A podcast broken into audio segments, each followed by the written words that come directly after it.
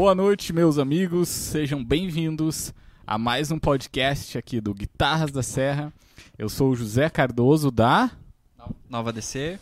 Muito bem. E eu sou o Matheus Colossi. O Matheus Colossi de milhões de grupos.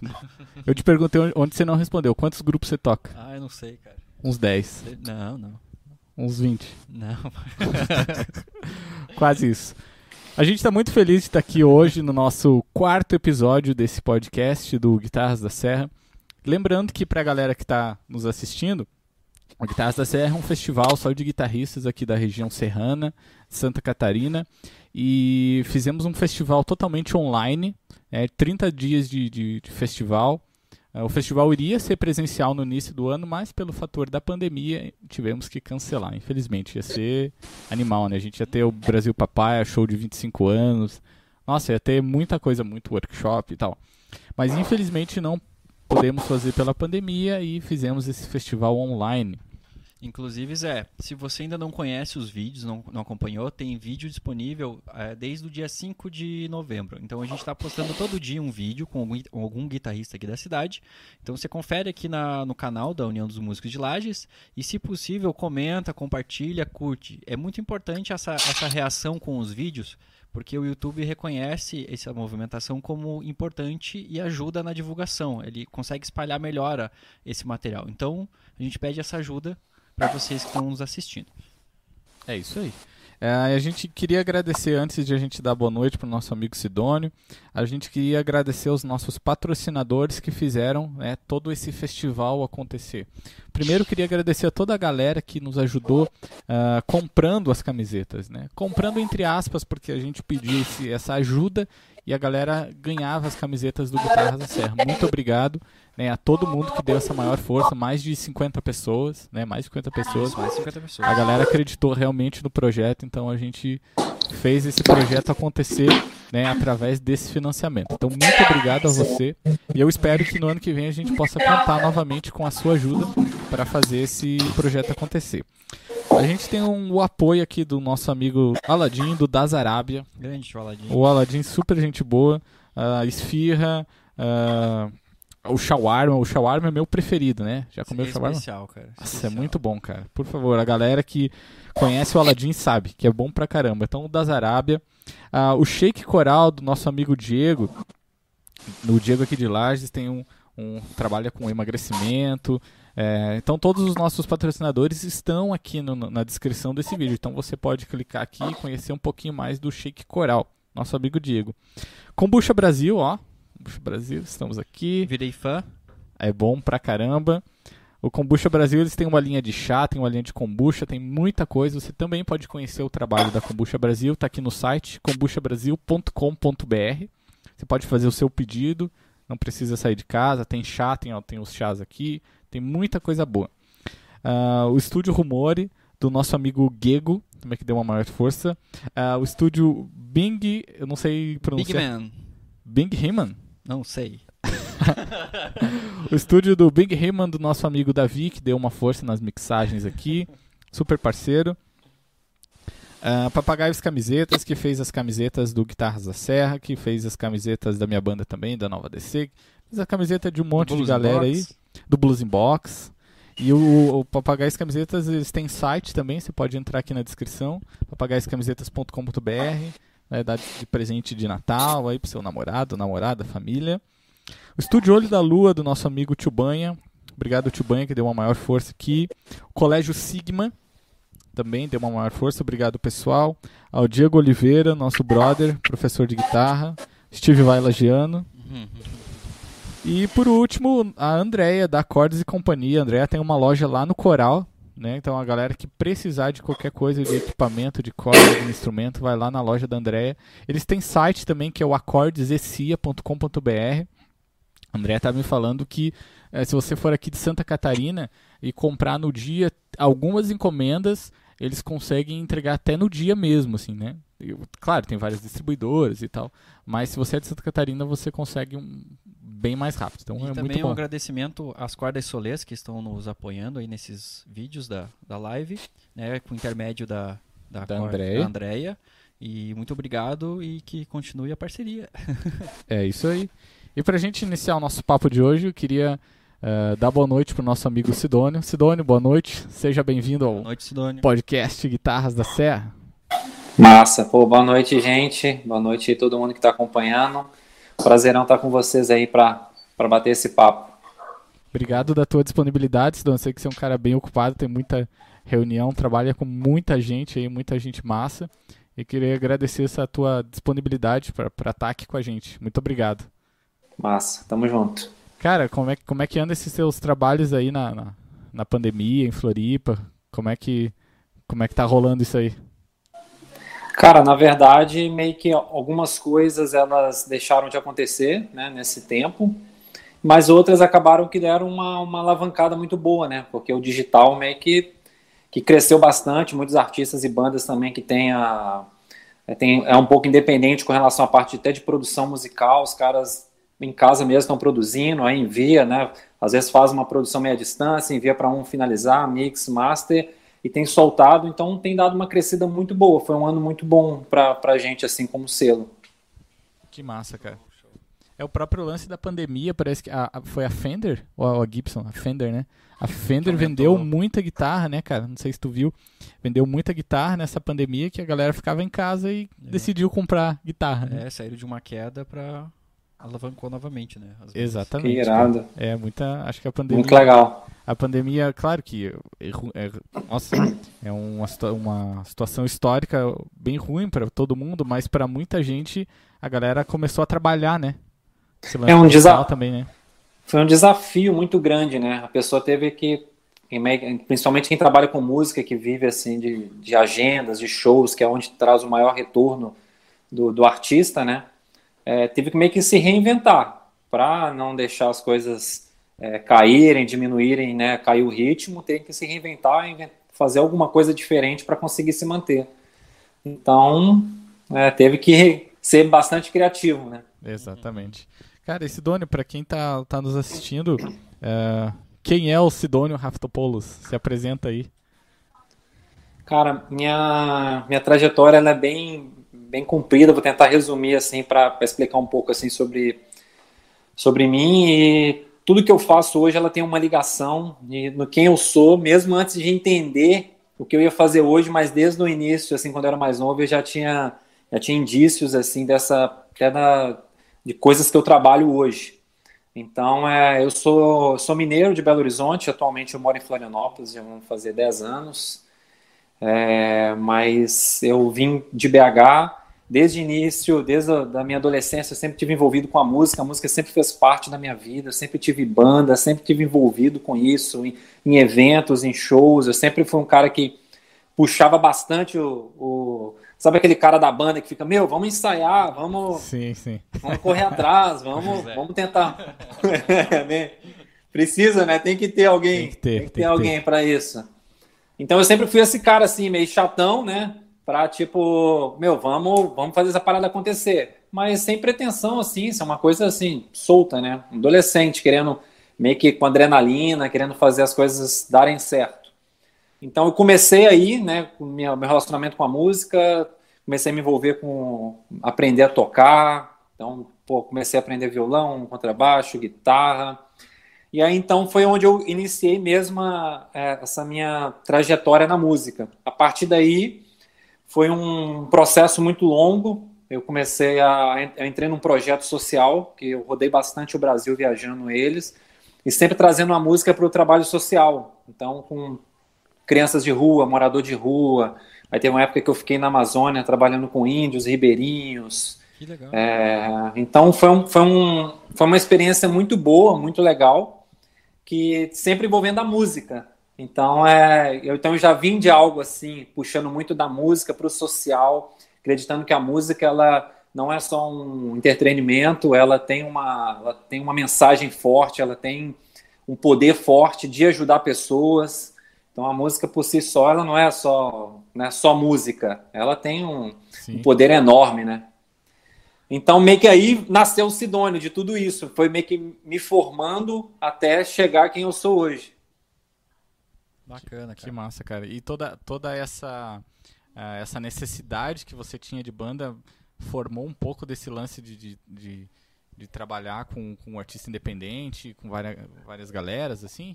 Tu viu essa necessidade que tu precisava fazer, tu sentiu isso na pele e pensou, ah, agora eu tenho que criar um, um trabalho isso, com outras é... pessoas. Ou tu teve uma referência também de alguém que, que trabalhava com nessa linha de raciocínio? Cara, é, é, muito doido, porque essa parte meio que as coisas aconteceram. Quando eu assustei, eu já estava no meio, já estava fazendo essas coisas. Eu vou explicar o porquê, assim. Então, eu, na verdade, por mais que eu sempre tive a música dentro, assim, eu nunca pensei, é, eu nunca tive essa mentalidade que eu tenho hoje de pensar que a música é uma. Ela é um trabalho, tá? Então, é, eu nunca tinha levado para esse lado de trabalho. Então, eu comecei a trabalhar. Eu sempre tive uma ligação muito forte com a, com a área de comunicação. Então, sempre gostei muito de design, de, de web, de redes sociais. E foi onde eu entrei. Então, eu entrei muito nessa parte de marketing, me formei em design. Então, aí depois comecei a me aprofundar mais na área de marketing digital. E eu comecei a trabalhar com isso. Só que, como a música estava sempre comigo, eu comecei a. Eu tive muitos contatos também, esse tempo que eu viajei bastante. É, com a com a, com a ONG, né, fazendo trabalhos sociais, eu fiz muitos contatos. Pô, você conhece muita gente que está nesse meio, que é, é um assunto muito legal a área social, né? Todo mundo quer estar tá junto, quer ajudar, quer apoiar de alguma forma. Então, conheci muitas pessoas nessa, nesse momento, né, nessa estrada.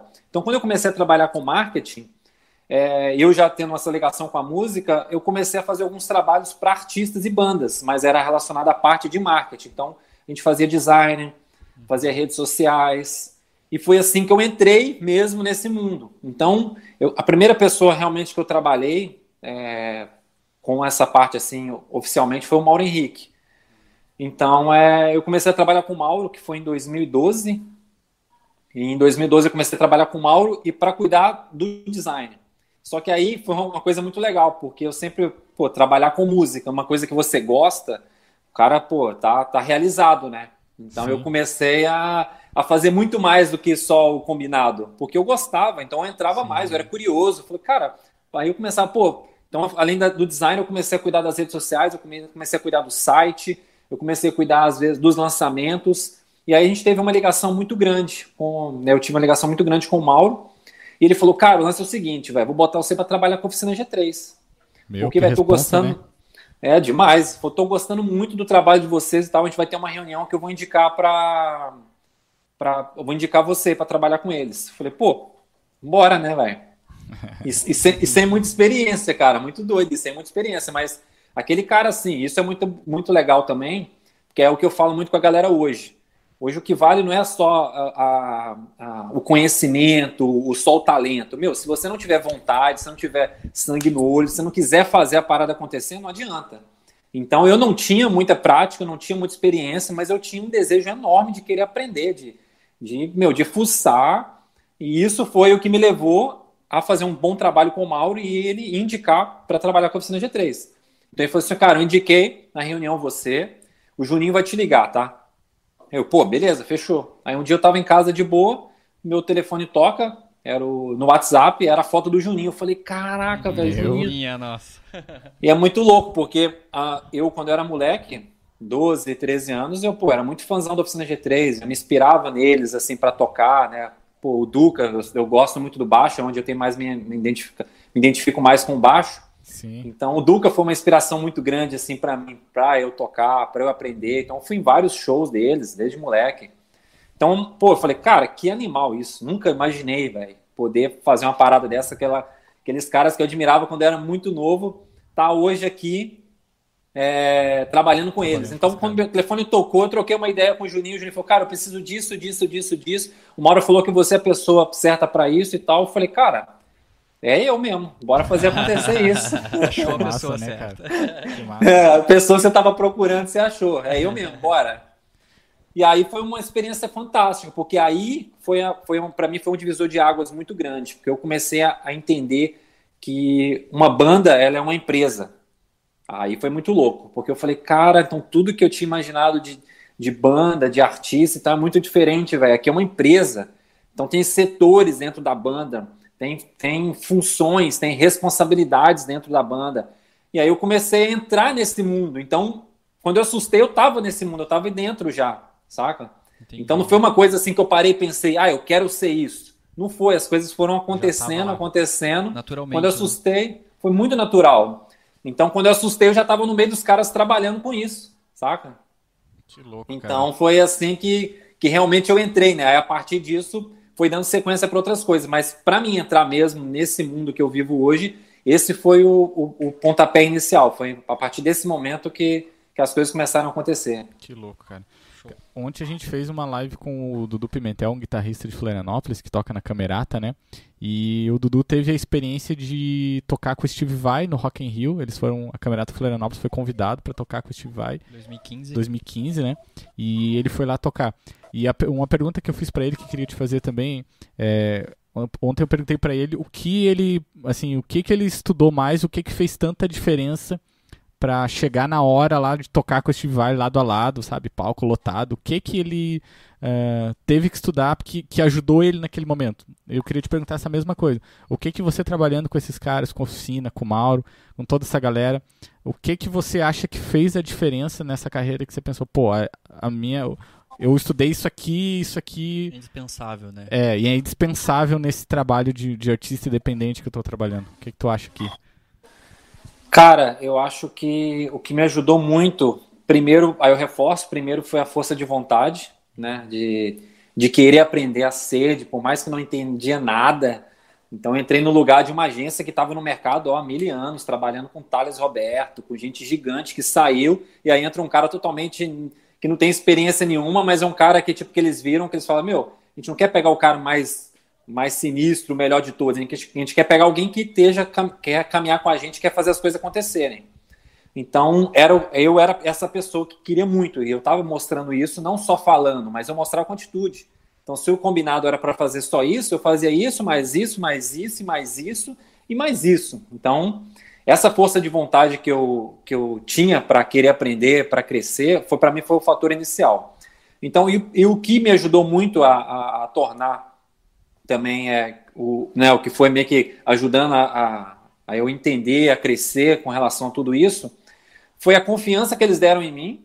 E eu errei muito, cara, que é uma coisa que eu gosto de falar assim, que tipo, é, pô, o que eu faço, na verdade, são uma experiência minha pessoal, né, que eu passo para a galera que trabalha comigo. Então, quem trabalha comigo, eu gosto muito de ser transparente e falar assim, cara, você é, você está trabalhando com um cara que, tipo, ah, não é o melhor de todos, não é um cara que sabe sobre todas as coisas, mas é um cara que, que, tá, que tem uma certa experiência, que já fez muita coisa, já errou muito, já aprendeu muito, e eu vou trazer essa experiência que eu tive para você. Então eu vou, é o que eu vou fazer, é o que eu vou trazer de bagagem para poder ajudar.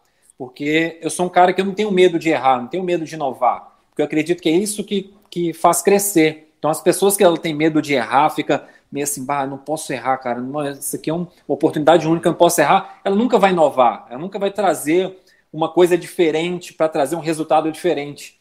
E eu sempre fui um cara assim, tipo, meu, era sempre muito louco, tipo, ah, vamos, então vamos. Então tentava, meu, errou, meu, tudo bem, errar não é uma coisa ruim.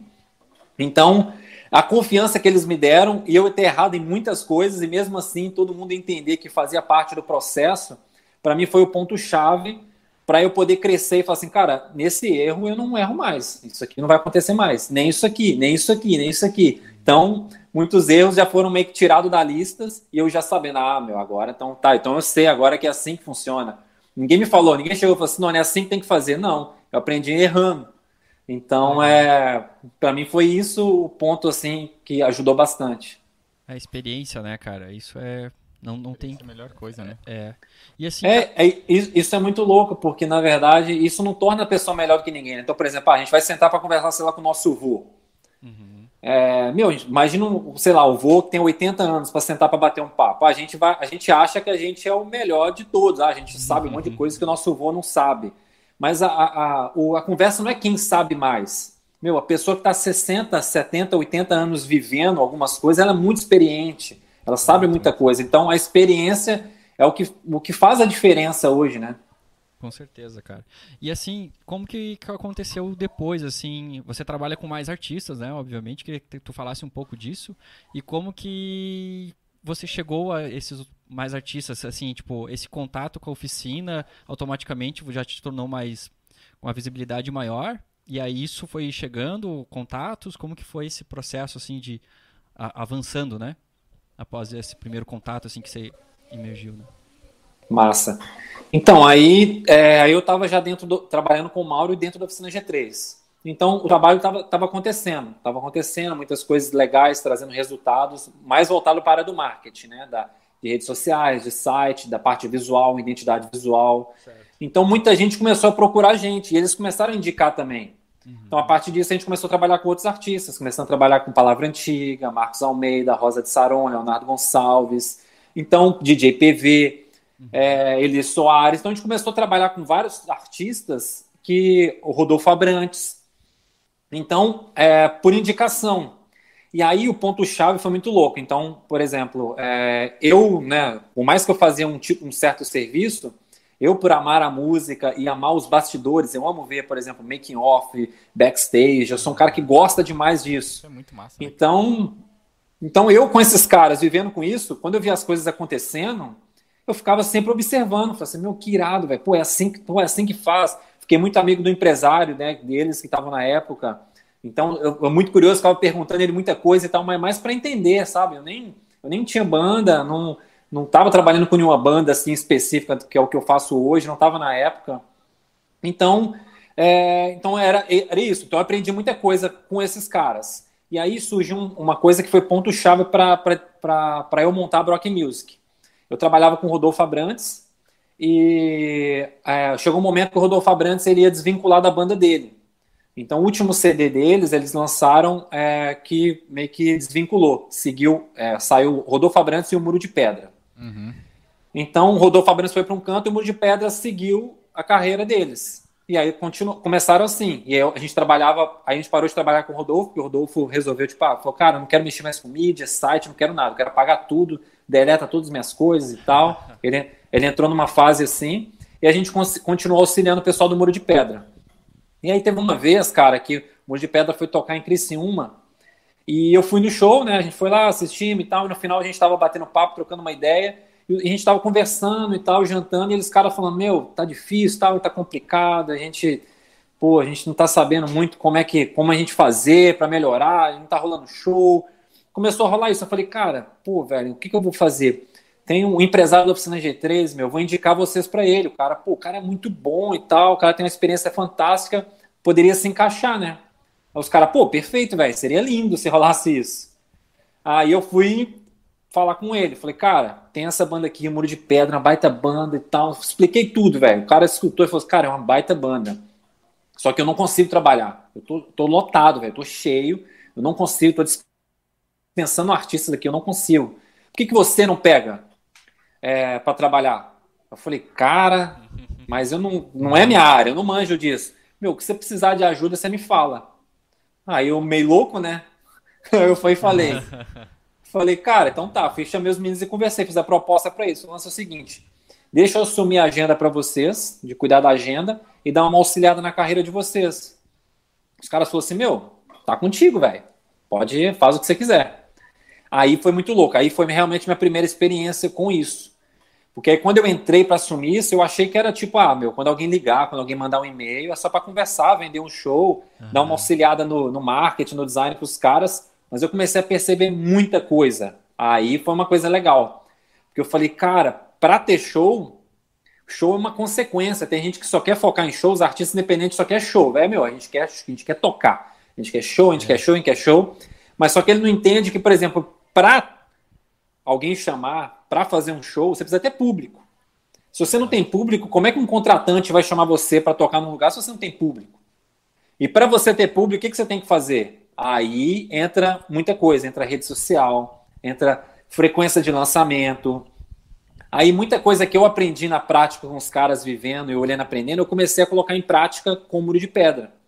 Falei, meu, a gente precisa montar um planejamento, de frequência de lançamento. Pô, lançou já tem mais de dois anos o, o, último álbum de vocês, tem que lançar single, vamos começar a sequência de postagem nas redes sociais. Comecei a arrumar, começamos a fazer muita coisa, muita coisa, as coisas começaram a acontecer. Meu show, show, streaming crescendo, as coisas começaram a ter resultado, ter resultado, ter resultado. E eu falei, cara, que irado, meu. E aí muita banda começou a chegar em mim. Cara, eu quero que você faça esse trabalho comigo também. Eu falei, meu, na verdade, minha agência é outra. Eu tenho uma agência de marketing, de publicidade. Eu não, eu não faço esse tipo de serviço. Só que aí eu comecei, falei, cara, tem um nicho muito legal aí. Tem um nicho muito bom que é essa, que é de bandas, velho. As bandas independentes estão perdidas. Os caras realmente não estão independentes. Os caras uhum. se dizem artistas independentes, mas na verdade não são. Então eu comecei, aí eu falei assim, ah, vou fechar com, com algumas bandas. Aí eu comecei a ser resistente um pouco e aí eu falei assim, cara, é, eu vou começar a arriscar entrar mais nesse mundo. E aí eu fui num show uma vez em Criciúma também, um festival de um amigo meu de uma igreja. E tá funcionando direitinho. Tudo certo, ok, uhum. ok. Ah, porque deu uma travadinha. Deu. É, aí eu fui num um festival de um amigo meu de uma, em Criciúma, festival de artes, e tocaram várias bandas. E tocou uma banda que eu gostei um monte, cara. Gostei um monte. Eu falei, cara, que banda boa. E aí eu já comecei a olhar com outro olhar, né? Eu falei, que banda boa é essa, cara?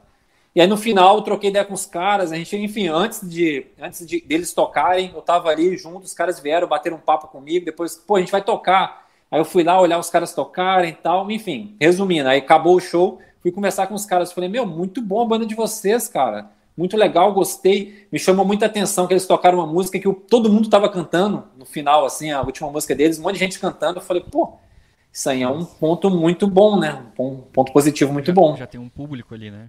É, isso é, isso é uma diferença, né? Era e aí eu. maior clichê? Isso, exatamente. Eu falei, como é que é o nome da banda? Os caras falaram, pô, não, é Guilherme Manente. Aí eu uhum. falei, ah, mas não, não tem. Não é o nome da banda? Eles, ah, mas é você o artista e a banda? Ele falou, não, a gente é uma banda. Enfim, os caras não eram uma banda, era uma uhum. banda, mas não era uma banda. E aí a gente começou a manter mais papo, assim, a gente se aproximou bastante, começamos a ter uma amizade legal, até que a gente começou a trabalhar junto, a gente montamos, a minha empresa de marketing montou a identidade visual para eles, ajudou eles na questão de, de artes e tudo mais, e eu comecei a ver tanto talento com eles que eu fiz uma proposta de eu entrar junto com a banda. Eu falei assim, cara, eu quero entrar junto, eu quero que essa banda, eu quero ser um integrante da banda também, mas não veio de eu tocar, eu quero cuidar de outra parte, eu quero empresariar a banda, eu quero. Então, aí tudo que entra aquilo que eu estava vivendo com o muro, que eu estava, na verdade, prestando serviço, eu ia assumir 100% essa banda, que era o que o, o empresário da Oficina G3 fazia. Legal. E aí os caras toparam na hora, falou, meu, vamos, vamos fazer essa parada acontecer. E aí eu peguei o maior clichê, aí a gente montou um nome, porque não tinha nome, o maior clichê do mundo, começamos a organizar lançamentos, clipe, e aí começamos tudo. Meu, deu muito certo. A banda começou a crescer, crescer, crescer. E aí choveu de artistas, cara, choveu. Choveu de artistas querendo fechar assim, cara, eu quero esse trabalho também, eu quero esse trabalho. Eu comecei a fechar com outro, fechei com outro, fechei com outro, fechei com vários artistas, comecei a fechar. Quando eu percebi, eu falei, cara, eu tô com vários artistas, eu sozinho, eu não vou dar conta. Porque é o cara, imagino tanto de, de banda, é Deus, é uma, é uma função gigante, meu. Nossa, é muita coisa. Só e já dá uma dor de cabeça. É, é. Imagina, imagina, cara, o tanto. Aí eu falei, cara, não dá para não dá para fazer isso. Eu vou dar uma segurada. Vou dar uma segurada, não vou fechar com mais ninguém. E aí foi uma vez que eu recebi uma proposta do, do pessoal da One, da One RPM, que é uma distribuidora de São Paulo, Sim. com relação a ser um selo. Eles falaram, cara, por que você não vira um selo? Eu falei, pô, vai um selo. Aí eles começaram a me explicar o que é um selo, que é o que auxilia o artista, representa o artista, porque às vezes a distribuidora não consegue dar uma atenção no suporte pro artista, porque eles têm muita, eles têm tipo, eles fazem em torno de 10 mil lançamentos por dia, os caras têm muitos Nossa, artistas. Muita coisa, né? Então eles não conseguem acompanhar os processos do artista e ajudar e dar suporte para todo mundo. E aí serve os selos para intermediar. Ótimo. Então é, o selo representa o artista perante as plataformas e as plataformas é, respondem tudo pro, pro selo que o selo precisa. Perfeito. E aí eu entendi, entramos no processo e tal, e eu fechei. A partir do momento que eu fechei, Aí sim eu falei, cara, então beleza, eu não vou trabalhar mais com gestão de carreira, só vou trabalhar com o maior clichê, que vai ser minha banda, que eu vou continuar a gestão de carreira. Vou continuar com o Mauro, que é uma, o que eu faço uma gestão gigante também, cuido de maior parte das coisas dele, é o que cuido. Oficina G13 deu uma pausa, aí eu parei de trabalhar com. A, continuei trabalhando com a lojinha deles, que é a, a venda de produtos e tal, mas aí parei de trabalhar com eles, né, relacionado à banda em si. E aí eu foquei só em selo, só na parte de distribuição. Aí cresceu. Aí começamos a trabalhar com muita gente, que hoje a gente está com um total de 38 artistas. Oxe, e a gente é uma. E aí eu vi também, né, que sozinho o cara não dá conta de fazer tudo. É, aí eu montei uma equipe também, que hoje é uma, a gente tem uma equipe hoje de seis pessoas que a gente hoje a gente tem trabalhado, tem dado conta do, desse serviço. Que massa, cara. Ô, Sidone, e em relação, por exemplo, fazendo uma. Um, não uma comparação, mas assim, você falou que o Juninho te ligou e tinha certas necessidades assim na oficina. Quais eram as necessidades que o oficina tinha referente a uma banda que tá, tá que estava começando, por exemplo, o maior clichê na época, né? Há, sei lá, três anos atrás, quatro anos atrás. Quais eram as necessidades que eles tinham, é, tendo uma música, tendo um certo público e não tendo um nome de banda assim, né? Sendo um artista dependente de algumas coisas, né? Não independente. E com o Oficina, assim, que é uma banda que já tem carreira quais as similaridades entre essas necessidades que a banda tinha? Que os dois tinham, no caso.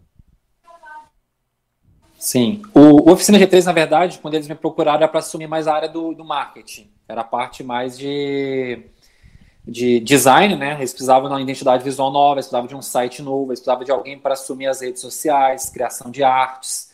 Então, na verdade, era isso, porque eles já têm um nome forte, né? Eles já têm um público muito forte mas essa parte visual e de manter uma frequência nas, nas mídias digitais é, e capas também para os lançamentos deles estava tipo muito ruim. Eles estavam deixando a desejar gigantescamente. Então, foi esse tipo de serviço que eu comecei a trabalhar com a oficina G3. Então, eu aprendi muita coisa com eles lá dentro, mas de curioso, de tipo, meu, de ficar observando como é que funciona uma banda grande internamente, né, no, no, nos bastidores. Agora, já o maior clichê, meu clichê foi do zero.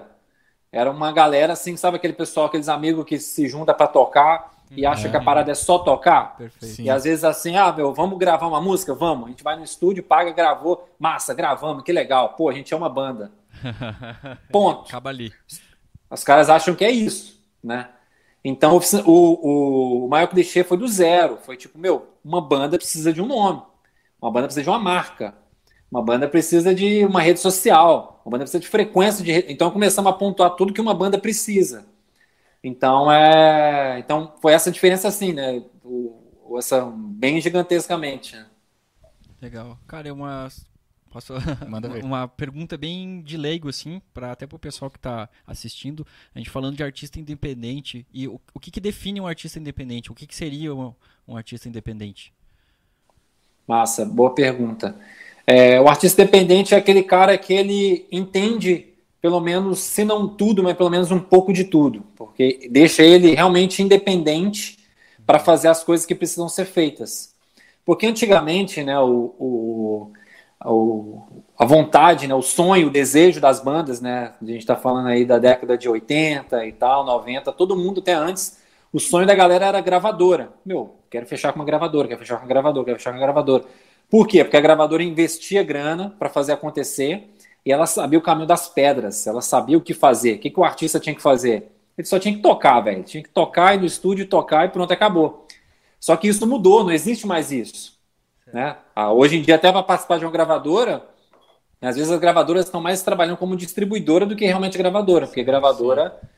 não tem é, é, só os, os, artistas maiores que as gravadoras né, entram com, com a grana, mas a maioria dos artistas pequenos o artista que tem que mesmo investir, pegar dinheiro, fazer tudo, depois só entrega o fonograma para a gravadora distribuir. Uhum. Então, a partir do momento até quando chegou o streaming, né? É, o streaming ele meio que foi um divisor de águas, porque você não precisava mais de, um, de uma gravadora para colocar a sua música na rádio. Você tinha as plataformas, você tem as plataformas de streaming, Spotify, Deezer. Você não precisa colocar mais sua música, seu vídeo no YouTube, no, na, na, na TV. Você tem o YouTube agora que está crescendo muito, que tem muito mais público do que uma TV. Então isso tornou o artista independente, porque é só ir lá, o cara faz um cadastro e sobra a música. Então, o artista independente, é, ele entende que não é só gravar uma música e pegar e soltar a música. É tipo assim, ah, meu, você, tá, você tem um filho que você né, desenvolveu e tal, pegou o filho, nasceu, você pega ele, solta no mundo e acabou. Não. O artista independente, ele entende de tudo. Ele entende que precisa produzir uma boa música, uma música de qualidade. Ele entende que precisa fazer um bom lançamento. Ele entende como que funciona as redes sociais, como que funciona o algoritmo do Instagram, como que funciona é, as, as, plataformas de streaming, como é que funciona o Spotify, o Deezer, Apple Music, como é que funciona o YouTube, qual é o melhor horário para postar, qual é a frequência de lançamentos que você tem que fazer, qual a frequência de postagem você tem que fazer, como é que é o melhor marketing, como é que você conquista o seu público, como é que você cria conteúdo. Então, são muitas coisas que precisam entender que tornam o cara independente. Então, se o cara fala assim, meu, eu sou um artista independente, pô, que legal. Então, quando eu, eu, o cara chega e fala assim, meu, eu sou artista independente, eu faço tudo, cara. Eu produzo minha música, eu sei lidar com as redes sociais, eu subo minhas músicas nas plataformas, eu entendo de marketing, eu sei fazer um bom lançamento. Eu falei, cara, esse é realmente um artista independente. Entendi. Então, isso é um artista independente. Ele é independente, ele sabe pelo menos um pouco. É claro que, de acordo com o nível, por exemplo, o Mauro é um artista independente hoje, né? Mas ele, a proporção que ele tomou, a relevância né, que ele tomou, ele sozinho, por mais que ele entenda um pouco de tudo, ele sozinho não consegue fazer. Então ele montou uma equipe. Então tem uma pessoa responsável por isso, uma pessoa responsável por isso, uma pessoa responsável por isso, mas ele é independente. Então a banda que está começando, ela não tem, às vezes, recurso para contratar uma agência, para contratar um funcionário, para contratar um expert nisso, expert naquilo. Então, ela tem que estudar. Então, vai sentar, meu, vai comprar um curso online, vai pagar uma mentoria, vai ler aqui, vai ver um vídeo aqui, para realmente tornar essa pessoa independente.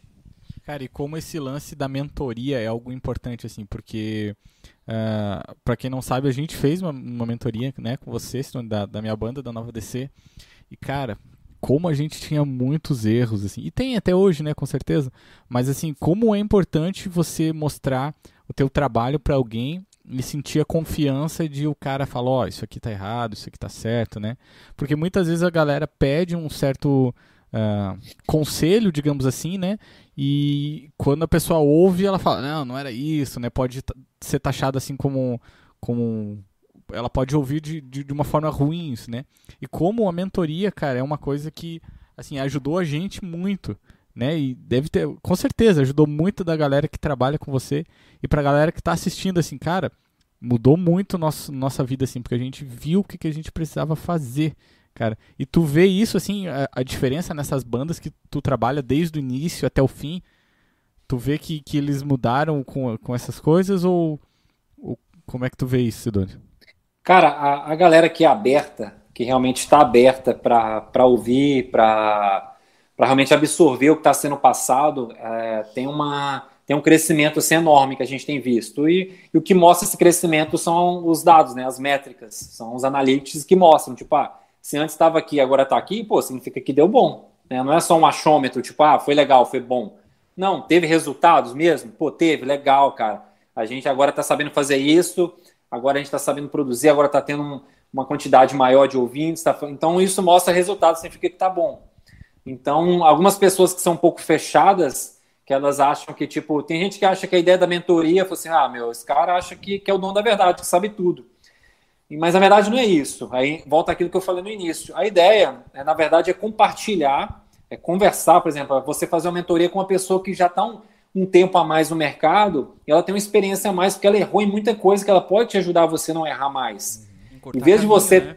É, talvez você vai demorar, sei lá, um ano, dois anos para aprender uma coisa.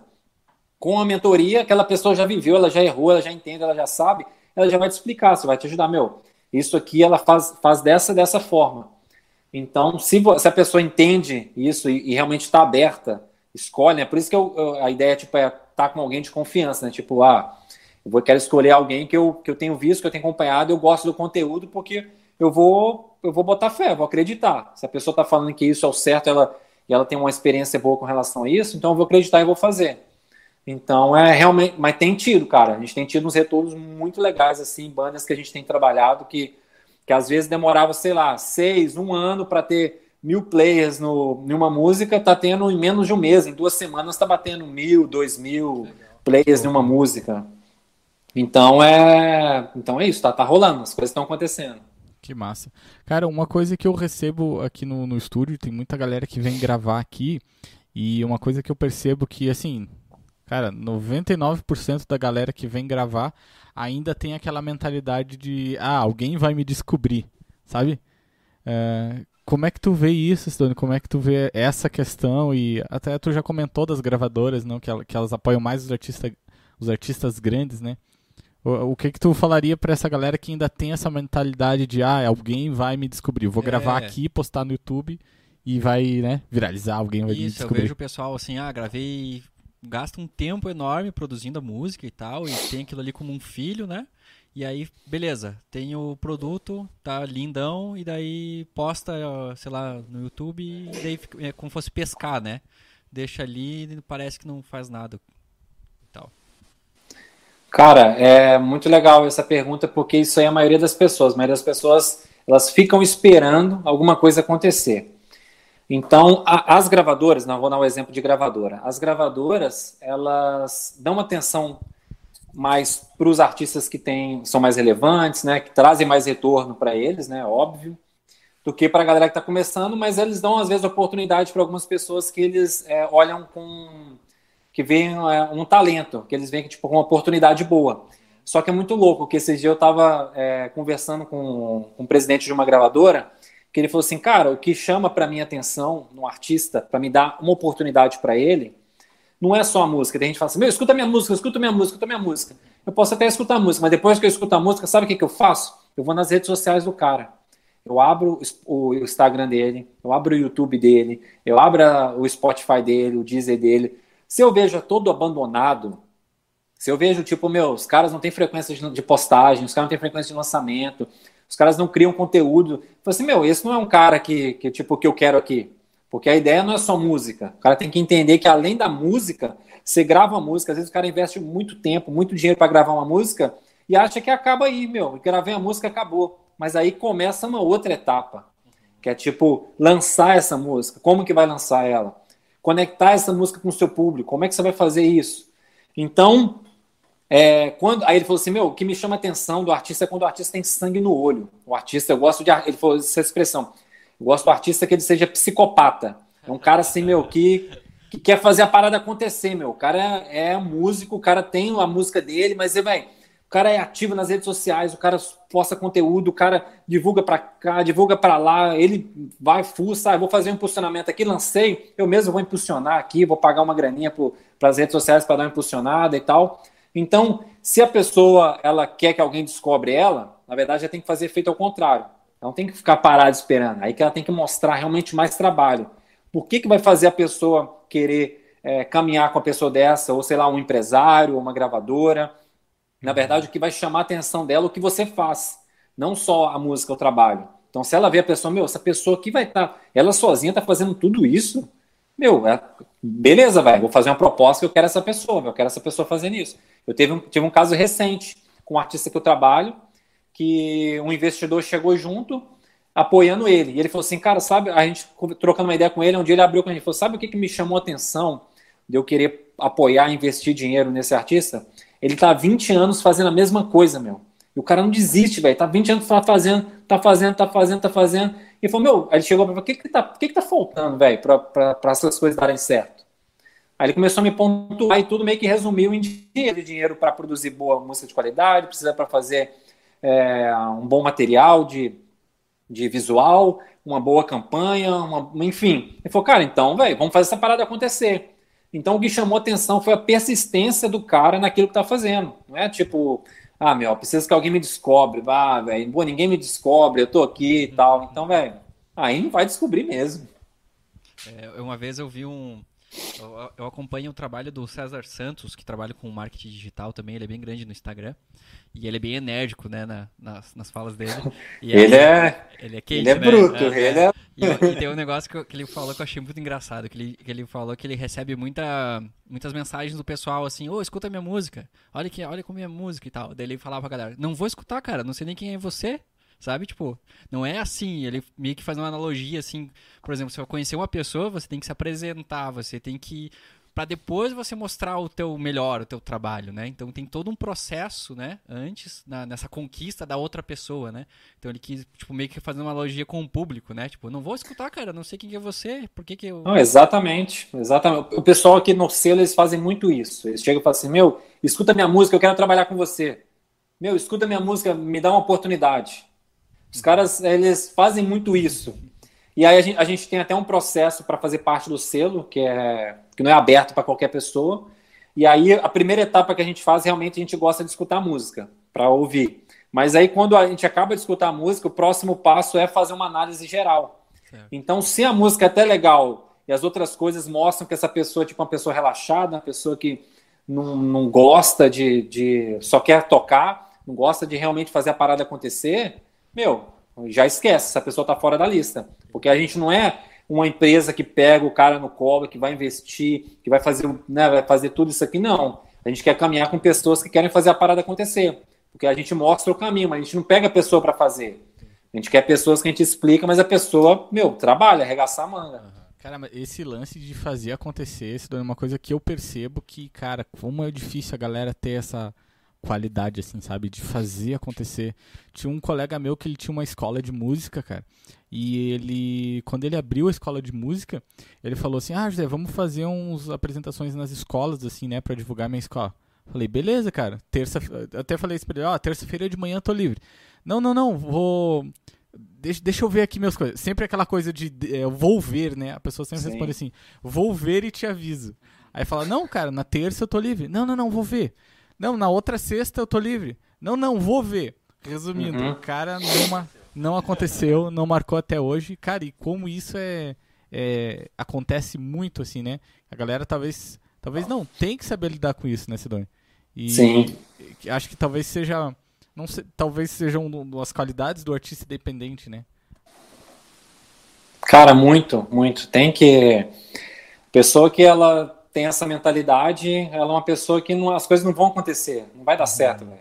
Não vai dar certo. A pessoa realmente tem que entender que é ela que faz acontecer, né? Ninguém vai pegar para fazer acontecer para ela. Então a gente, a gente, tem muito essa conversa interna aqui sobre isso. Assim, meu, é você que tem que fazer acontecer, porque o conteúdo sai da pessoa. Então, por exemplo, o conceito artístico, é, as ideias, a criatividade, a essência é, vem do artista. Então, se é, não é a ideia, por exemplo, alguém pegar e ficar falando, meu, você tem que fazer assim, você tem que fazer assim, tem... porque aí vai ser uma coisa que, na verdade, não é verdadeira. Hum, legal. Exato. Tem muita, falta muita verdade nessa galera, assim, né? De, de... É tipo o cara, eu vi um, vi um cara no YouTube falando sobre isso, é tipo o cara que é do, do, do heavy metal e fazer uma gig no sertanejo, assim. Uhum, uhum. O cara vai achar, tipo, não é esse meu lance, né? Sim. Esse é um lance bem importante. Cara, a gente tem alguns comentários ali no, no YouTube. Não, esse lance do, do artista independente, assim, até é bacana se, se, o, se, se o músico, se o artista, ele tem essa, penso eu, se ele tem essa, esse conhecimento, né, ele se propõe a, a, entender um pouco de cada área, né, do que tange o, o material dele, a, isso facilita até os próximos passos, né? Tipo, ele contratar um outro serviço. Como que ele vai contratar alguma coisa se ele não sabe o que ele vai contratar, né? Como que ele vai gerenciar alguém, tipo, ele, aí contratar alguém para trabalhar junto, só que daí ele não sabe se, se, o cara tá fazendo certo, por onde que vai, sabe, ele não sabe nem procurar, né? Exato. Então, sei lá, eu acho que é o primeiro passo mesmo, né? Você primeiro conhecer passo. isso como em qualquer área, né? Você conhecer o que está acontecendo ao redor, saber um pouco de tudo para poder buscar até, né, novas informações e parcerias, sei lá. E esse lance que tu falou, acho que é importante, né, Silone, falar pra galera esse lance de, de, de, se atualizar, assim, né? É tipo, cara, quando eu tava na faculdade, por exemplo, alguns colegas, até eu, inclusive, falava, meu, aquelas bandas dos anos 80, tipo Bon Jovi. Ah, o Bon Jovi dos anos 80 era muito massa, e o Bon Jovi de hoje em dia tá ruim. Cara, nada a ver isso, né? Tipo, os caras evoluíram e eles viram que eles, que eles precisavam, né, fazer essa, essa evolução, assim. Uh, e como que tu vê nessa questão musical de hoje em dia, Sidônio? Dessa, porque antigamente tinha o LP, tinha o disco, né? Uh, a galera comprava CD, consumia um monte de música e agora esse lance do single que é mais rápido, essa geração está muito consumista. Como é que tu vê isso, né, em, em relação à, à produção de trabalho do artista? Cara, a gente pode pirar muito na, naquela época antiga, né? Mas eu acho que é mais uma nostalgia, tipo, pô, antigamente era assim, antigamente era assim, tipo, pô, era uma época muito boa e tudo mais. É legal ter isso na lembrança e, e ser uma lembrança boa. Mas é, precisa entender que as coisas têm mudado muito rápido, né? Então, é, pô, a própria tecnologia, as, as plataformas novas que têm chegado, e aí o público tem mudado muito rápido. Essa geração tem mudado muito rápido. E, meu, infelizmente, a pessoa que ela não se atualiza, ela vai ficar para trás. Então, é claro que existem os clássicos, né? Por exemplo, pô, vamos falar, sei lá, é, das bandas antigas, né? Tem tanto essas assim, Led Zeppelin, Iron Maiden, Metallica, pô, mas, mas Tim Maia, Cazuza, então são clássicos que estão aí ainda, que estão passando gerações, mas a galera, essa galera nova que está que tá vivendo agora, se ela não se atualiza e fica tentando utilizar o exemplo daquela época antigamente, meu, não vai fluir, não vai. Então, é, essa geração é uma geração que ela está consumindo muito rápido, geração fast food, geração que, tipo, meu, se lançou uma música, meu, o pessoal consumiu, gostou tanto da música, fica uma semana consumindo a música e depois não aguenta mais, enjoou, velho. Aí já parte dessa música para outra. E se a pessoa, se o artista lançou uma música, depois ele vai lançar essa música lá daqui a, outro, daqui a seis meses, ou daqui a um ano, meu, esse artista vai ficar esquecido, ele não vai ter espaço hoje no, no mercado para ter um público.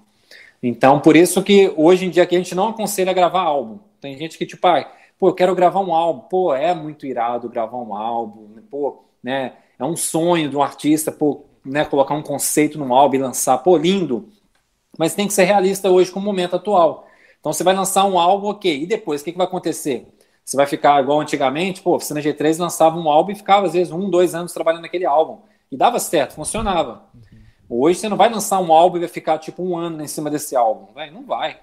É melhor você pegar esse álbum e dividir ele em singles e depois você pode compilar e montar um álbum. Aí sim, ok. Mas você está tendo novidades durante sempre, mensalmente. Então é, a pessoa precisa se atualizar, né? Tanto disso assim de, de no mercado, né? De, de trazer novidades, de se adaptar às plataformas, de se adaptar a esse mercado novo, como também de se atualizar, tipo, no que está acontecendo hoje, velho. Como é que tá as redes sociais? E as redes sociais têm mudado o tempo todo. O tempo todo tem, tem tipo, ah, tem trocado o algoritmo, tem. Agora o Instagram funciona assim, agora o Spotify funciona assim. Então, se a pessoa não se atualiza até nesses detalhes, ela fica para trás. Massa. Cara, a gente tem alguns comentários aqui no, no chat do YouTube. Até queria falar pro pessoal que quiser mandar pergunta aqui pro Sidônio, você que está assistindo, né? Se quiser mandar algumas perguntas, dúvidas que você tem, né, sobre artista independente, sobre Spotify, acho que uh, esse é o momento. Esse é o momento certo. A gente tem uma galera aqui. Uh, um abraço para Camila Alexandre que mandou aqui, o senhor Dirceu Correia, uh, o Jarda Song, o Jardel, nosso amigo aqui participou do Guitarras da Serra. O Alex Cruz mandou um salve, salve Alex. O Decibéis Eletrônica também do Everson mandou um abraço. O nosso amigo Lucas Manetti. Man, Manete? Manente? É Lucas Manete do Clichê. O Lucas, super parceiro nosso aqui. Um abraço pro Lucas. Uh, pro Guilherme também do Maior Clichê. A galera que tá ouvindo, cara, procure essa banda, o maior clichê do mundo. A gente fez uma live com eles, com a Nova DC. E os caras, além de ter, ter um som animal, os caras são hiper gente boa. Né? Esperamos, uh, esperamos fazer isso aí de novo no futuro. Uh, a Ana tá dando valeu aqui. Vamos fazer, Ana. Vamos fazer ano que vem de novo. Ô Sidone, e sobre, esse lance, e sobre esse lance do Spotify, cara, como é que tu vê. Uh, porque até, até, aquele dia que, que, que, a gente fez a reunião que tu comentou que tem muita galera que vive de música só de Spotify, né? É, qual é a dica que tu dá para essa galera? Que, o que, que eles precisam fazer para alcançar mais seguidores e o que, que eles precisam entender da plataforma, né, para fazer crescer essa, esse trabalho deles? Cara, isso é, uma, é um processo, né? É, hoje, uma das maiores fontes de renda do artista pode ser também o streaming, que às vezes a pessoa não dá muita moral. Às vezes a pessoa acha que, tipo, ah, não, é só soltar música e deu, mas às vezes ela não entende que tem, vem um recurso dali. É claro que é um montante, né? Então, é, é uma junção, é, porque o, as plataformas de streaming ela paga por, por quantidade de players, né? Então, quanto mais você tem, mais vai juntando e assim por diante. Então, meu, o segredo das plataformas de streaming é frequência. Se a pessoa não tem uma frequência, então, por exemplo, os ouvintes mensais. Ouvintes mensais é uma coisa muito importante, porque significa que os últimos, por exemplo, ah, a pessoa tem 5 mil ouvintes mensais ali, significa que nos 28 é, dias anteriores 5 mil pessoas estavam escutando, e ela vai atualizando diariamente, sempre relacionado aos 28 dias anteriores. Então, se você está sempre soltando novidade, aqueles ouvintes que estão te acompanhando, eles vão continuar. Porque, pô, soltou uma música nova, pô, que legal, tô aqui consumindo e tal, não sei o quê. Beleza, dá uma esfriada que é normal. Meu, passou dois meses, três meses, soltou uma música nova. Pô, legal, já tô ali de novo consumindo. Então, o, o segredo que eu dou para as plataformas crescerem, para ter quantidade de ouvintes e, consequentemente, começar a entrar um retorno financeiro disso é tenha frequência de lançamentos. Se puder, pelo menos duas vezes por mês, solta uma música nova, um single novo. Se é, você quer, ah, eu, eu, quero lançar um EP, quero lançar um álbum, lança como single e depois compila tudo junto e, e forma o seu EP ou forma o seu álbum. E uma outra coisa muito importante é faça parcerias. Esteja aberto para fazer feats, para fazer collabs. A diferença de feat e collab é que um feat, é, um artista ele só participa da sua música. Vai lá, cantou uma parte e beleza, vai aparecer na sua plataforma e lá vai estar o nome do artista. Uma collab é quando você lança uma música e essa música ela sai no perfil dos dois. Então os ouvintes mensais dos dois, eles vão se unir e os dois artistas, eles vão receber a quantidade de plays na mesma música e nos mesmos perfis. Então, esteja aberto para isso, conecta com outros artistas, com outras bandas que fazem parte do conceito, da mesma ideia, do mesmo estilo. E dessa forma vai começar a ter um crescimento muito grande. Massa. Isso na isso, obviamente, não só no Spotify, mas em Deezer, Apple Music, completo, assim, né? Pra todo o sistema de streaming, né? Inclusive YouTube também, né? Todos, todos, todas as plataformas, Spotify, Deezer, Apple Music, YouTube Music, Tidal, Napster, Amazon Music, Resto, enfim, tem várias plataformas. Que massa. E tu acha importante, Sidônio, é, colocar um trabalho em todas elas ou focar só em uma? Tipo Spotify, que tá Cara, mais é, na moda é importante trabalhar em todas. Essa ideia de exclusividade é uma coisa que até tive uma, uma esse tempo atrás tive uma reunião com o pessoal do Spotify e o, o próprio pessoal do Spotify indicou, falou assim, não trabalha com exclusividade, porque isso mata a sua música nas, não só a música, mas o próprio perfil do artista nas outras plataformas de streaming. Nossa. Então, é trabalha com todas, porque tem público em todas. Então, por exemplo, ah, o Spotify tem mais de 200 milhões é, de ouvintes mensais no mundo ó, de ouvintes mensais, de, de players, né, de ouvintes no mundo. A Deezer já está batendo 50 milhões. Uhum. Então, meu, são uma quantidade de pessoas gigantesca. Então, tem, o seu público está ali também. Então, tem que trabalhar com todas. Que massa, cara. Uh, uma coisa que eu queria é, trocar uma ideia contigo, Sidônio, uma coisa que eu vejo em muitas é, bandas que vêm aqui no estúdio, sempre tem, igual tu falou, tu era o cara da tua banda que, que, que ia atrás, que puxava e tal, né? Uh, e, e, tem aquele alguns membros, assim, que o cara, sei lá, tá meio desleixado ou não tá afim de, de, de fazer o que é proposto. O que que tu indica para essa galera pra, pra, nessa questão de banda, assim, que eu acho que 100% das bandas tem os caras que trabalham e tem os caras que não trabalham. Como é que tu vê isso pra... pra pra conclusão, né, do resultado, o cara quer gravar, o cara quer chegar lá, mas tem sempre uma pessoa meio que puxando para trás. O, o, qual dica que tu dá isso? Tu já enfrentou isso em algumas bandas maiores, assim, que tu trabalhou? Como é que tu vê? Cara, isso é muito comum. É muito comum. Infelizmente, isso acontece muito e diariamente a gente tem, a gente vive isso aqui com, com alguns artistas, com algumas bandas. Então é, é uma coisa que acontece bastante, porque sempre tem um assim que, meu, que tá mais sangue no olho quer fazer a parada acontecer. E tem um outro que assim que não é tanta prioridade e tal. Então uma coisa que eu sempre falo com a galera, meu, é a linha isso, ó, precisa ser muito conversado sobre isso. E, e o cara que realmente está mais à frente, que está afim de fazer acontecer, ele não pode desanimar com outra pessoa que está meio que, tipo, é, meio que, sei lá, realmente deixando as coisas de lado, não é uma prioridade. Então, só que eu não vou chegar a um ponto de falar assim, meu, se livra desse cara. Isso é uma coisa que eu não falo. Mas só que também eu não acho legal a pessoa ficar carregando nas costas. Então isso tem que ser um incômodo interno. Tipo, meu, o que, que a gente está acontecendo? A gente está fazendo isso aqui, a gente está dedicando para fazer, essa pessoa está fazendo muito, muito e você não está fazendo. Então, uma coisa que eu falo é o seguinte: uma coisa que eu aprendi com a galera grande, dividir tarefas. Porque aí é, a pessoa vai ficar responsável por uma, por uma função, ela vai ter que fazer aquela função, porque se não fizer, ninguém vai fazer, e aí vai ter cobrança, né? Que aí já começa. É, pô, aí é uma responsabilidade, se a pessoa não está fazendo, ela vai ter uma cobrança. Aí já é um, um motivo para levar esse assunto internamente, até poder chegar um momento que, tipo, meu, você não quer, então beleza, velho. Então segue.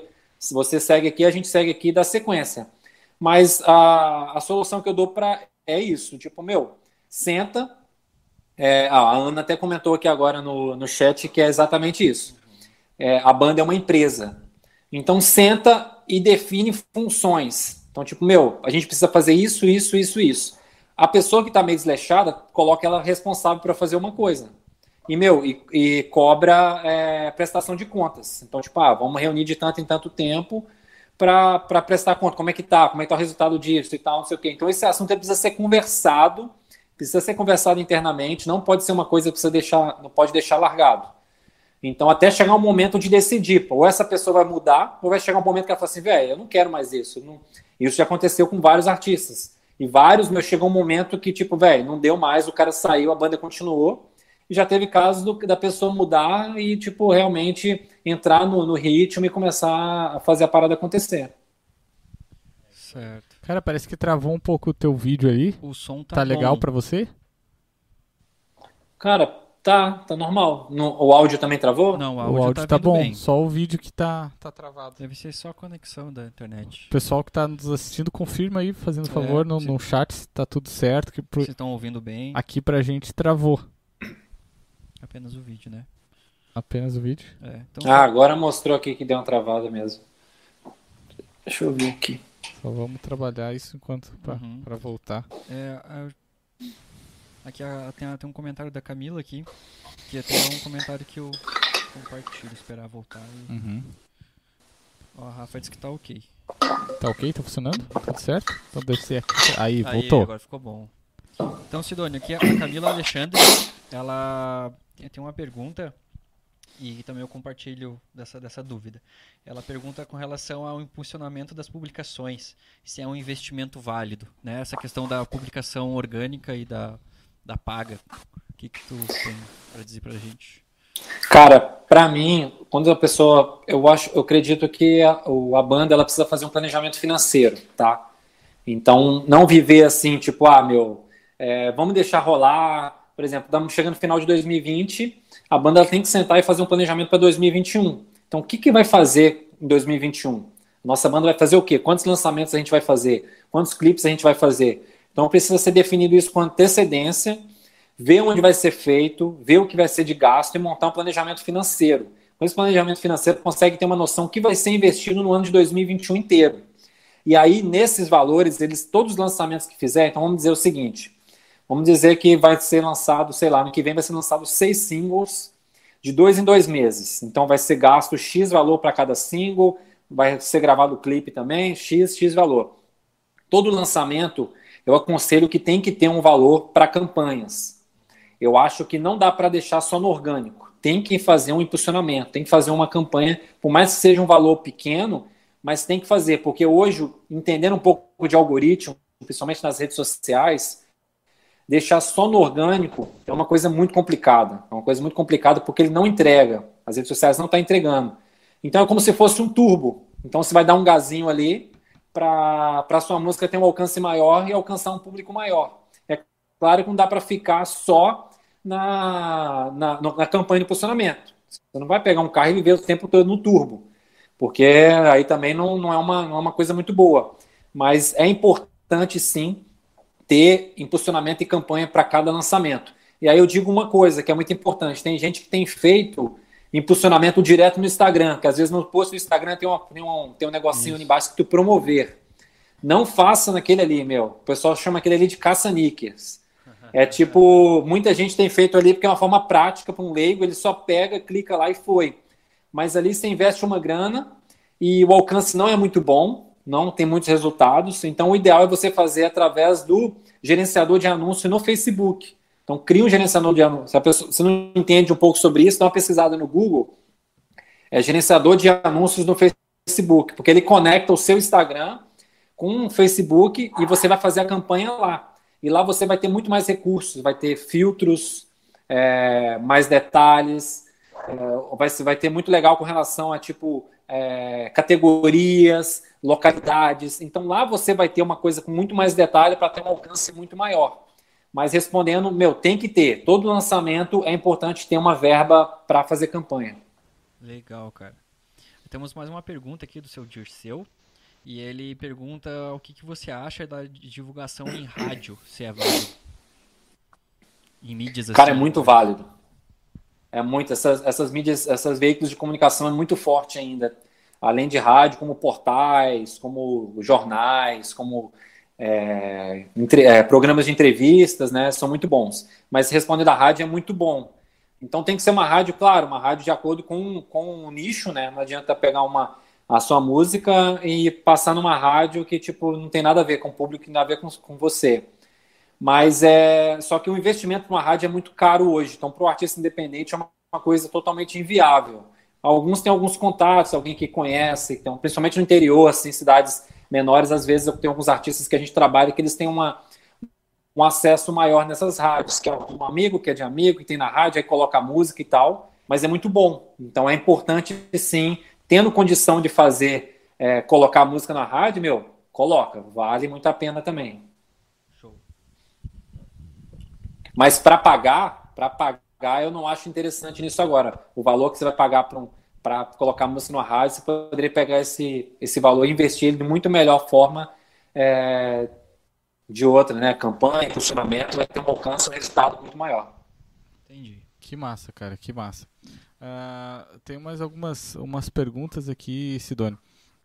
Cara, uma coisa que eu queria trocar uma ideia, inclusive é uma coisa que a gente está batendo muito aqui na tecla do, do Guitarras da Serra, que é o lance do financiamento coletivo, né? A gente, inclusive, fez também com a nova DC da mesma forma. Eu comentei que o pessoal do Maior Clichê teve aqui em Lages, a gente fez a live ali. Também foi através dessa forma, né?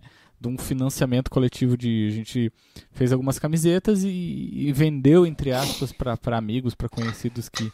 que uh, né, que, que acreditavam no projeto tanto no Guitarras da Serra como na nova DC. Uma coisa que a gente está querendo destacar muito no projeto que a galera precisa entender uh, que precisa de um financiamento, né, para todo o projeto acontecer precisa de um financiamento. E cara, nesse lance do artista independente, como que tu vê é, formas assim de formas de financiamento que o artista precisa? Porque às vezes o cara precisa uh, de uma grana para gravar alguma coisa. Como é que tu vê que ele poderia uh, arrecadar essa grana para realizar aquilo que ele está buscando? Cara, o, esse financiamento coletivo é uma opção e uma solução muito legal para um artista independente, para fazer a produção, às vezes, de um clipe, de uma música, de um EP. É, então, é uma coisa muito legal. Só que antes de pensar no é, financiamento coletivo, é importante é, você ter uma base de fãs, um público que vai conseguir é, ajudar com isso. Igual você falou, pô, né, fiz umas camisetas e alguns amigos no financiamento coletivo pô, é, entendeu a causa e ajudou a comprar. Então, às vezes, no financiamento coletivo de uma banda que ela não tem um público, às vezes não vai ter um retorno muito bom, porque às vezes não, a pessoa vai, não vai ajudar uma pessoa que ela não conhece. Então, antes de entrar no financiamento, é muito importante você criar uma base de público. Por mais que seja uma base pequena, tem gente que às vezes, sei lá, tem 20, 50, 100 sem públicos, né? sem, sem, é, sem fãs que realmente gostam, a pessoa não dá muito valor. Mas, meu, 100, 100 fãs assim, fiel, é uma quantidade muito boa. Muito boa, muito boa mesmo. Então, é, então eu, eu gosto de pensar muito no financiamento coletivo, ele é uma solução muito boa, mas eu acho que antes de chegar nele, tem que trabalhar a base de, de fãs. Então, trabalhar essa interação com o público, essa proximidade, porque é esse público é que vai ajudar com financiamento. É esse público que vai comprar quando for lançar, sei lá, uma camiseta, que vai fazer uma pré-venda. Antes de, de pegar o dinheiro é, para fazer a camiseta, você pode lançar uma pré-venda e com o valor da pré-venda você manda fazer as camisetas.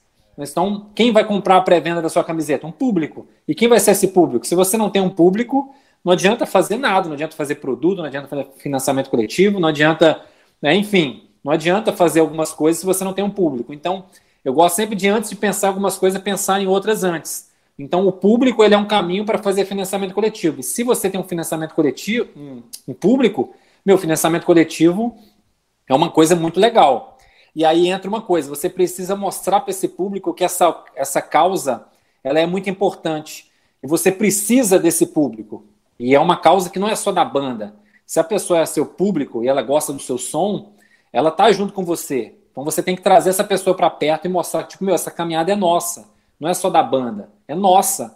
Então, o artista não é só a banda, não é só o artista. O público dele é que faz ele acontecer. Então, ali é uma, uma junção, é, é, é um grupo.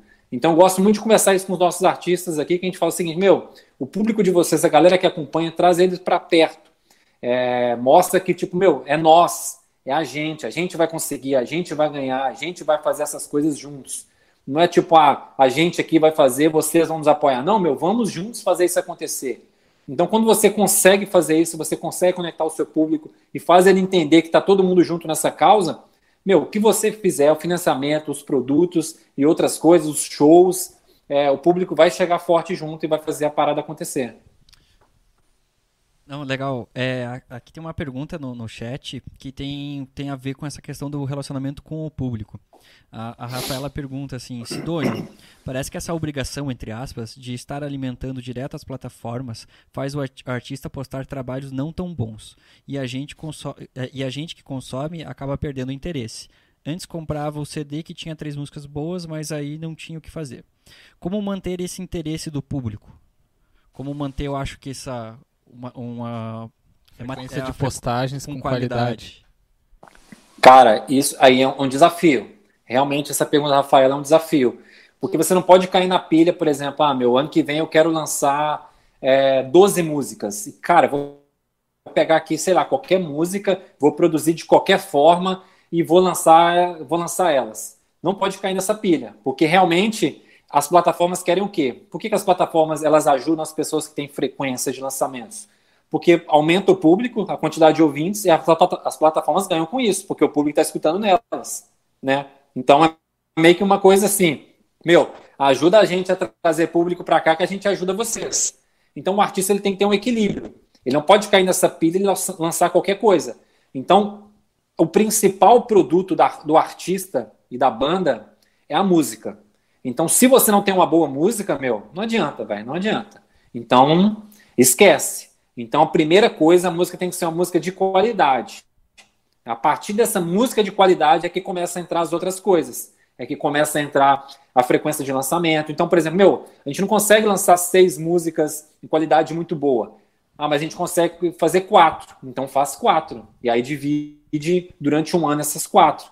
E aí o que, que você faz? Meu, lança uma música dessa música, o que, que você faz? Daqui a um mês lança o acústico dessa música. Então você já dá dessa mesma música, faz um acústico simples. Às vezes gravado em casa, às vezes uma coisa caseira, às vezes vai no estúdio, pega uma hora, grava o áudio separado. Quem tem o, o recurso de gravar às vezes em casa consegue fazer isso também com custo mais baixo. Então é, você pode achar soluções para não para não é, cair nessa pilha de lançar qualquer coisa. Mas não faça isso, não lança qualquer coisa, não pega, não cai nessa pilha louca de tem que lançar, tem que lançar, tem que lançar, e só lançar coisas de qualquer, de qualquer jeito. Porque não só o público vai começar a rejeitar a sua música de má qualidade, mas as plataformas também. Então, quando chega uma música para eles, para eles analisarem, eles olham que a produção tá ruim, ou tipo, a parada não tá com qualidade, eles rejeitam. E eles rejeitam não só a música, mas rejeitam também a sua banda. Sua banda vai entrar como se fosse numa lista negra. Pô, esse cara tá enviando aqui um monte de música de qualidade ruim, vamos deixar esse cara aqui meio de lado, não vamos dar muita moral, não. Cara, que massa. É, isso, é, isso é bem verdade. Uh, cara, acho que a gente está indo pro, pro, pro, nosso bloco final. A gente está indo pro nosso bloco final. Pedir pro pessoal que quiser mandar mais perguntas ali no chat, né? Pro Sidônio, a gente está indo pro bloco, bloco final. E mandem perguntas para tirar dúvidas aqui. Sidônio, para quem quiser conhecer mais do teu trabalho, como é que a galera pode é, conhecer mais do teu trabalho? Instagram, site, Legal. Para me acompanhar, é, o Instagram ali é Sidônio Raftopoulos. Acho que aqui no, no vídeo pode estar ali embaixo meu nome. É, tá ali embaixo meu nome, dá para pegar ali. Porque, né? Isso. É. Então dá para pesquisar ali. E, o, e dá para acompanhar também o selo a Brock Music. Tem a brockmusic.com, tem no Instagram também. E aí dá para acompanhar nosso trabalho ali. A gente está finalizando o ano aí com com, arrumando algumas coisas assim internamente para a gente ir com bastante metas legais para ano que vem. Então tem muita coisa boa que tem acontecido e que vai rolar aí. Cara, que massa. Uma, uma coisa que eu acho que eu te perguntei em off, mas não sei se eu perguntei aqui na live, sobre a pandemia, cara. Uh, você acha que isso, de alguma forma, ajudou muita gente a crescer no, no digital, no, no, fazer a coisa acontecer? Como é que, como é que a galera que trabalha na, na Brock Music, tanto os artistas ali, é, viram essa pandemia uma oportunidade de crescer? Como é que tem sido isso? No, no começo, cara, todo mundo tava assim meio receoso, sem saber o que estava acontecendo e quanto tempo ia durar isso, né? Então, meio que a gente falou assim, cara, né? Todo mundo tentou segurar, então todo mundo tava meio que com alguns, alguns lançamentos engatilhados para soltar e tal, todo mundo começou a segurar. Mas quando a gente começou a perceber que a parada ia se estender por um bom tempo, a gente começou a ver uma oportunidade. A gente falou assim, meu, é o momento de das pessoas é, refletirem também sobre o que está acontecendo, né? Então tá todo mundo inseguro, tá todo mundo sem saber o que está acontecendo, ansiedade e tal, fica mais em casa e às vezes as pessoas que ficavam muito na rua começam a ficar em casa, não sabem o que, que vai fazer. Então a gente começou a pensar numa solução. Meu, a música é uma solução para ajudar também nesse momento. Então a gente começou a ver como oportunidade de começar a atacar o digital, porque não tinha o que fazer. Né? Os shows começaram a cair, a gente começou a atacar as lives também, que foi uma oportunidade muito boa. E com isso, várias bandas e artistas assim que, que antes na, né, nas plataformas streams até que tinha poucas pessoas a, a, é, acompanhando, um público menor, foi um, por um lado foi bom que novas pessoas começaram a, a conhecer. E a gente começou também a trabalhar parcerias. Então, por mais que era à distância, começaram a fazer produções à distância. Ah, uma pessoa aqui de Criciúma e outra aqui de São Paulo. Então, vamos, você grava aqui, grava aqui, a gente junta e nossos públicos se conhecem. Então, teve um lado muito bom nisso, assim, que teve esse crescimento bom no digital. E a gente também tem acreditado muito boa, bom, assim, com relação a essa sede de show, que a que as pessoas gostam de experiência, né? A gente gosta de, de, de vivenciar o ser humano, essa geração é muito isso. Então a gente está com uma esperança, assim, uma expectativa muito boa para quando as coisas começarem a liberar, a gente está querendo cair para a estrada, porque muita gente que gosta de estar presente, gosta do calor humano, gosta de ver um show ao vivo, vai estar tá todo mundo louco e vão querer participar de tudo quanto é tipo de show, né? Cara, isso é verdade. Estava conversando com um amigo meu que ele estava estudando a gripe espanhola, né? Que foi em 1918.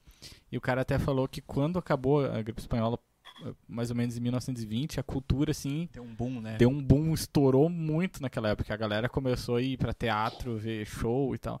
Então, é, possivelmente é o que isso vai acontecer nesse momento, né? Pois é. A gente também tá... A gente tá, conversa muito internamente sobre isso. Que massa, cara. Mas, Sidônia, a gente tá, já, já queria te agradecer novamente a, por, por ter disponibilizado o teu tempo aqui. Uh, muito obrigado né, por ter disponibilizado o tempo, vindo aqui, conversado com a gente. Uh, e queria que você deixasse um recado para a galera que está tá nos assistindo, o que, que você poderia dar uma dica para todos esses artistas que precisam, que como a gente falou, que você falou, né, que eles muita, muitas pessoas acham que são artistas independentes, mas na verdade são dependentes de muitas coisas assim, né, muitas coisas que a gente está preso, e muitas vezes a gente não sabe o que que tá rolando. O que que tu poderia falar assim para essa galera? Massa, cara, uma dica assim que eu dou para a galera é primeira coisa é, tem que tem que entender que o artista ele é de dentro para fora. Então, você precisa, você precisa conhecer, você precisa descobrir o seu conceito artístico. Você não cria um personagem e começar, é, eu acredito nisso, mas eu vou começar a falar nisso, nisso, nisso.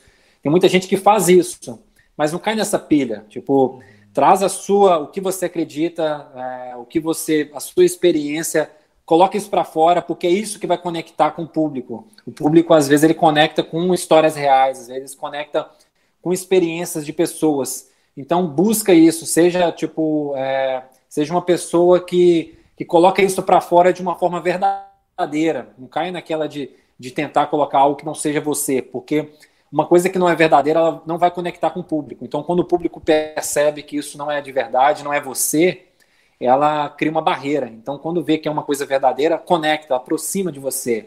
Então, sempre tenha a sua essência. Nunca caia na, na pilha de, de que querer fazer uma coisa assim que não é você de verdade, porque vai chegar um momento que vai dar ruim. Então esse é o primeiro ponto. E um outro ponto é entenda das coisas, procure estudar, seja uma pessoa curiosa, seja uma pessoa que não só escuta falar uma coisa aqui, mas escuta aqui, aqui, aqui, pesquisa, vai atrás, realmente seja independente e produza um material sempre de qualidade e mantenha uma frequência em tudo que você fizer, desde o lançamento das músicas, como também as suas postagens nas redes sociais. Esse é um início para você começar a se posicionar no mercado, se conectar com o público, para você começar a trilhar esse caminho independente e poder crescer né, é, com relação à quantidade de público. E vai fundo, bora uhum. e trabalhar. Não tem, Show, não, tem não tem tempo ruim, não tem mamata, não tem essa de ficar esperando as coisas acontecer do, cair do céu, não. As coisas acontecerem naturalmente, não. Tem que tem que fazer acontecer, tem que recaçar a manga e trabalhar duro. Legal, Sidônia. O, o, José já te agradeceu, mas eu te, queria te agradecer também, cara. Foi um prazer. Eu te conheci um pouquinho antes de começar aqui. Eu já conhecia você pelo, pelo José, o José, o José sempre comentava. E muito obrigado mesmo, cara, pelo, pelo seu tempo disponibilizar isso e também por trazer essas informações que são sempre muito valiosas, né? Desmistificar muita coisa assim pra galera, pra mim também. E muito obrigado e foi um prazer, velho. Cara, um prazerão também falar com você. E é isso aí. Eu acho que essa, isso faz parte, essa ideia de conectar, de conversar sobre os assuntos, de compartilhar as experiências, é o que faz a diferença. Então, pô, um baita prazerão estar com vocês, gente. Muito obrigado, cara. Inclusive, a gente até já queria estender o convite né, para todos os, os, amigos da Brock, da Brock Music, os artistas, porque esse projeto aqui, esse, o Guitarras da Serra, ele, a gente está com esse festival de um mês, né? Então, esses podcasts fazem parte desse festival. Mas assim que o festival acabar, que acaba na segunda-feira agora, a gente já vai dar início a um novo canal, né? Um, só um canal de, de podcasts, de conversas. Não é, a gente nem define como um canal de entrevista, a gente define como um um canal de troca de experiências, conversas, né? Bate-papo. Bate-papo né? e tal. Então, cara, a gente já queria né, estender esse convite a todos os amigos que trabalham com você da Brock Music. Uh, cara, um cara que eu quero conversar muito é o Vitor Pradella, porque eu curto muito ele, ele. Eu acho ele um cara muito massa. Eu sempre acompanho ele no Insta, acho ele um cara muito gente boa. Né, já fica o convite pro Vitor estar tá aqui com a gente. O pessoal do Maior Clichê, pô, tá louco? Eles têm que estar tá aqui, não, não, não tem. E essa barreira da distância nos ajuda, Nossa. o cara fica em casa, né? Conversando bem tranquilo, trocar uma experiência. Então fica o convite para todos os amigos aqui, contem com a gente, né? É, e o pessoal pode acessar, né, Zé? A gente já está com, com, o canal já disponível, é Manual da Música é, Podcast. Já pode se inscrever lá, a gente já está colocando alguns cortes de algumas conversas que a gente está tendo aqui no, no, no Guitarras da Serra. Então já fica o convite é, já é para seguir o nosso trabalho, que já está acontecendo, mas a gente vai iniciar, né, a partir do dia 30, a gente vai iniciar oficialmente as entrevistas dentro desse canal Manual da Música. Exatamente. O, o link está aqui na descrição, então a galera que está assistindo, se quiser se inscrever lá no Manual da Música Podcast, toda semana a gente tem conversa com vários artistas. É, e alguns cortes, né, como o Matheus falou. Muita informação. Sidone, muito obrigado, cara, do teu tempo aí. Deus abençoe você. Obrigadão da força. E obrigado a todos os amigos que assistiram. Uh, eu queria, antes de a gente finalizar, agradecer todos os nossos apoiadores né, que fizeram todo esse projeto acontecer. Ao Das Arábias Firras, ao Shake Coral, Combucha Brasil, Estúdio Rumore, uh, Papagaios Camisetas, o Estúdio Olho da Lua, o Colégio Sigma, o Diego Oliveira, que é professor de guitarra, e Acordes em Companhia, loja de música aqui de Lares. E, e também. O estúdio do Davi. E o estúdio do Davi Bring, Brinkman. É Eu não ser. consegui pronunciar o estúdio hoje. do Davi ainda. Davi, super parceiro nosso, fez umas mix aqui. E também a Soles, né, que mandou alguns encordamentos aqui para nós. Obrigado, pessoal da Soles, por ter acreditado nesse projeto. Obrigado a todo mundo que assistiu, obrigado a Sidônio, obrigado aos trabalhos técnicos de Ana Cardoso. Valeu, gente. Um abração aí. Obrigado por tudo. Valeu, Sidônio. Obrigado. Um abração. Valeu, pessoal. Até mais.